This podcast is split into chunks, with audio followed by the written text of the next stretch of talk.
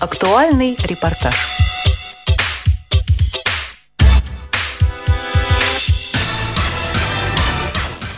В Московском городском дворце детского и юношеского творчества прошло выступление космического театра. Дети с нарушением зрения из столичной школы-интерната номер один исполнили песни и стихи на космические и божественные темы, в том числе собственного сочинения. Идея соединить искусство с астрономией пришла руководителю театра, педагогу дополнительного образования Елене Каноненко – прямо или опосредственно мы обязательно связаны с космосом. Я так это называю одухотворенный космос. Он одухотворен и теми людьми, которые пишут о нем, и нашими детьми, и публикой, которая хорошо воспринимает. Елена Каноненко работает с незрячими детьми около 9 лет. Говорит, что главная ее творческая задача – привнести в жизнь детей больше радости и счастья. Это у нее отлично получается, судя по словам одной из главных актрис космического театра Валерии Васиной. Космический театр отличается от традиционного театра тем, что традиционном театре вот взяли, допустим, пьесу Чехова «Вишневый сад» и поставили по этой пьесе спектакль. Но у нас вовсе не обыденные пьесы, а у нас стихи, которые нужно читать с глубоким выражением, даже можно сказать придыханием в голосе.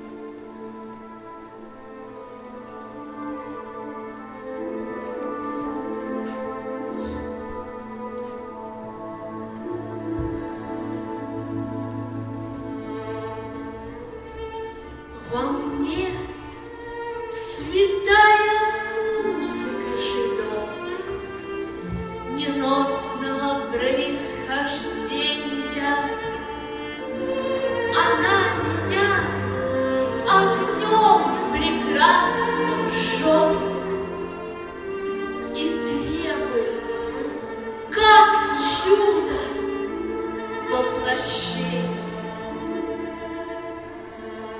Она открыла дивные пути сквозь времена.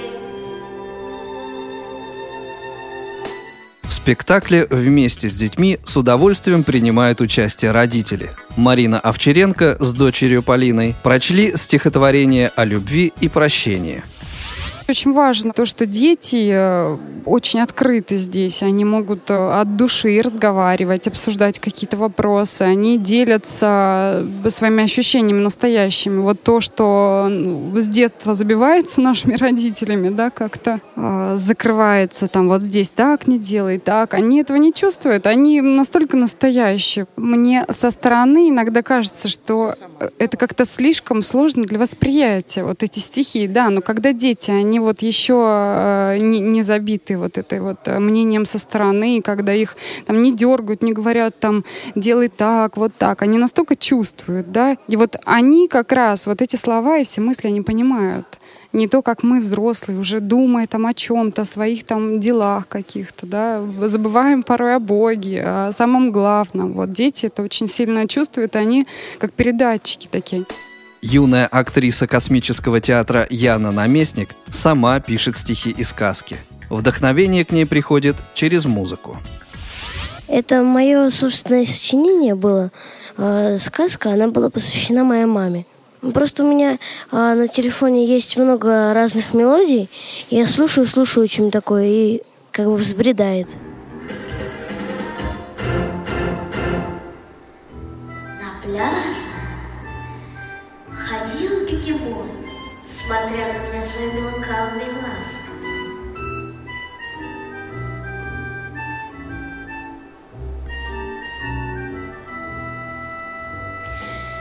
И вдруг ему что-то не понравилось. Он побежал на меня. Я впереди увидела Елена Каноненко замечает, что дети, которые ходят в космический театр, со временем меняются. Они становятся спокойнее, счастливее и целеустремленнее. Об этом же один из актеров Владислав Витенко. Добрые, у них нет вот такой злости и какой-то самолюбования. Они думают о других и ну, не эгоисты.